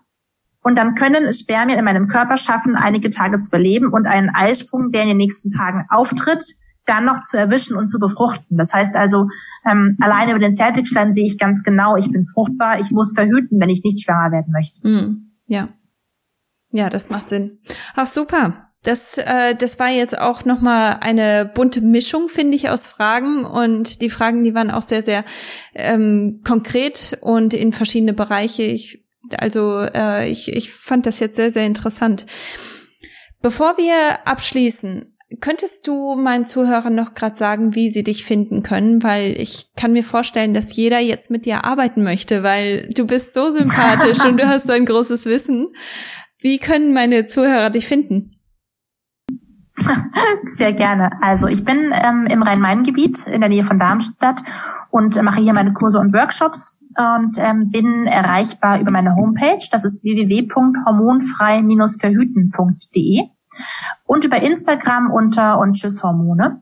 Und ja, beantworte gerne auch Fragen oder ähm, oder kann zumindest auch vielleicht ähm, weiterleiten an andere Ansprechpartner, wenn Frauen nicht in der Nähe sind. Und ja, freue mich auf jeden Fall auf NFP-Interessierte und äh, Frauen, die Fragen zu ihrem Zyklus haben, weil ich eben einfach finde, das ist was sehr, sehr Wertvolles für uns Frauen. Ja, definitiv. Und jeder, der bei Instagram ist, also ihr solltet auf jeden Fall mal gucken, ähm, was die Anne so postet, weil ihre Posts sind sehr informativ und sehr sehr breitflächig, finde ich auch. Und äh, also da auf jeden Fall folgen, auf jeden Fall gucken, was sie genau macht, weil ich denke, die Informationen sind einfach so wertvoll und wichtig. Ja, vielen Dank, dass du dabei gewesen bist, Anne. Na, ich danke dir für die Einladung und das schöne Gespräch. ja, es war super schön. Hast du noch ein äh, etwas, das du meinen Zuhörern gerne sagen möchtest, bevor wir uns verabschieden? Vertraut euch und euren Körpern. Ich finde, das ist ähm, echt ein Lifehack sozusagen. Also was, was unser Leben so viel leichter macht, wenn man das schafft, ähm, sich selber zu vertrauen. Das ist, finde ich, es klingt so leicht, aber ist so schwer, weil wir einfach gewohnt sind, so viele Sachen abzugeben oder Apps zu benutzen oder ja, auf das, zu machen, was der Arzt uns sagt und so. Und ich glaube aber, unser Körper, unsere Gesundheit sind Themen, in denen wir wirklich ähm, Eigenverantwortung tragen müssen. Und ähm, das ist was Schönes. Ich habe das ähm, ja auch während der Geburten meiner Kinder gemerkt, was ich für ein riesiges Vertrauen in meinen Körper hatte durch diese jahrelange NFP-Anwendung schon von den Schwangerschaften, dass ich einfach in den Geburt auch total selbstsicher gegangen bin, überhaupt keine Angst hatte, weil ich einfach mit meinem Körper im Reinen bin. Und ähm, das ist echt was, was ich jeder Frau wünsche, weil das, weil unser Körper ja eben ähm, ja ein so großer, ähm, so großen Bereich unseres Lebens ja irgendwie abdeckt. Der trägt uns durchs Leben und so. Das ist was Schönes und ich finde, darauf stolz zu sein und den Körper eben zu kennen und zu vertrauen, ist was ganz, ganz Tolles und Wertvolles. Ja, wunderschön. Vielen Dank. Das, äh, das Gespräch mit dir war auch so aufschlussreich und, und so wunderschön. Vielen, vielen Dank dafür. Sehr gerne. Danke dir. ähm, es war so schön, dass du dabei gewesen bist und dass du, dass du uns zugehört hast, dass du, dass du auch interessiert bist, mehr über deinen eigenen Körper zu, zu lernen und zu verstehen. Und ich freue mich, dass du dabei gewesen bist, dass, dass wir diese ganze Zeit in deinen Ohren stecken durften, dass wir die Zeit mit dir verbringen durften. Vielen, vielen Dank dafür. Bevor ich abschließe, möchte ich dich nur noch einmal ganz kurz daran erinnern, in zwei Tagen habe ich meinen Workshop Frau, Frau sein feiern. Der ist in Altenkirchen. Ich nehme an, dass zu dem Zeitpunkt, wenn dieser Podcast raus ist, keine Tickets mehr verfügbar sind, aber wenn du daran interessiert bist, dann kannst du mich gerne anschreiben, entweder bei Instagram oder äh, auf meiner Website oder Facebook, wo auch immer, ähm, falls du da interessiert bist und äh, wir das noch zustande bringen, das im Februar nochmal machen zu können, dann, ähm, dann sag mir gerne Bescheid und wenn genug Leute interessiert sind, dann kann ich es zumindest probieren ähm, zu wiederholen. Ähm, Außerdem habe ich auch ein Insta-Treffen und zwar ist das am Donnerstag, den 20. Februar. Das wird auch wahrscheinlich in Altenkirchen stattfinden. Wenn du daran interessiert bist, dann schreib mich auch einfach bei Instagram an. Ich würde mich freuen, wenn du dabei bist. Und zwar ist mein Instagram-Handle kati-siemens oder du kannst mich auf meiner Website finden und natürlich kannst du alle Show Notes und alles, was die Anne heute angesprochen hat und empfohlen hat, äh, dafür, das werde ich alles verlinken und das kannst du auch in meinen Show Notes finden finden. Und zwar ist das unter katisiemens.com oder eben bei Facebook bei Kati Siemens Nutrition. Ich freue mich so, dass du dabei gewesen bist und wenn diese Folge dir viel gebracht hat und wenn du jemanden kennst, der diese Informationen hören sollte, dann bitte, bitte, bitte teile diese Informationen. Behalte es nicht für dich, sondern teile es mit, mit denen, die du liebst und ähm, die davon etwas haben könnten. Ähm, außerdem kannst du natürlich auch immer bei iTunes fünf Sternchen dalassen und eine Rezession, weil so finden viel mehr Leute diesen Podcast und so kommen diese Informationen einfach weiter. Ich bin so dankbar für dich und ich liebe dich und ich freue mich so, dass, dass du dir die Zeit genommen hast, in diesem Podcast dabei zu sein. Vielen Dank dafür und bis zum nächsten Mal. Tschüss.